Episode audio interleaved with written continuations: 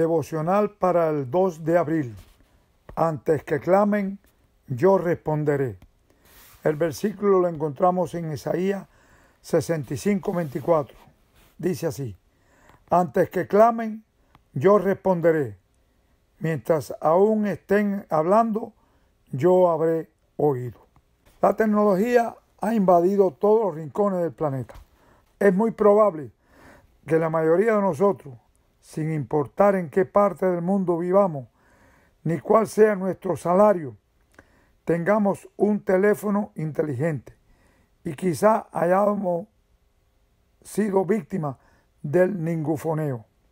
El ningufoneo es el acto de ignorar a una persona por prestar toda la atención al teléfono.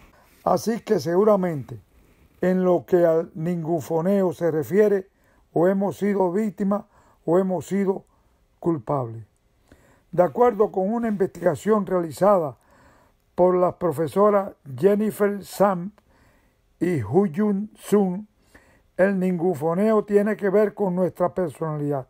Tras haber analizado la conducta de casi 500 estudiantes universitarios, estas profesoras llegaron a la conclusión de que los deprimidos, los socialmente ansiosos y los neuróticos son los más propensos a ningunfonear a otros.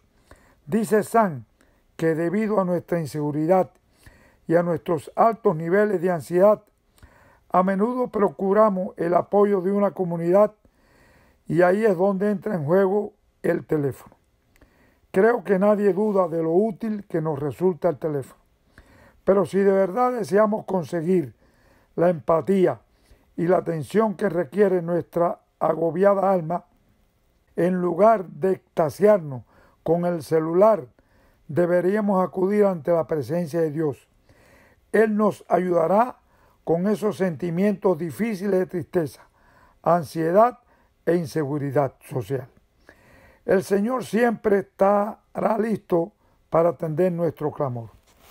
Si hubo alguien que pasó por momentos de inseguridad y ansiedad en su vida, ese fue el salmista.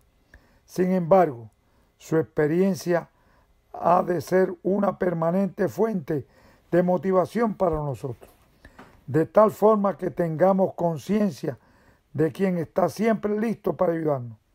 Dice el salmista, en mi angustia llamé al Señor y clamé a mi Dios.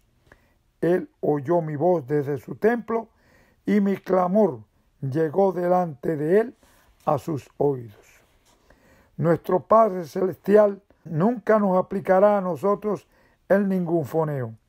¿Cómo lo sabemos? Porque su promesa sigue siendo esta. Antes que clamen, yo responderé.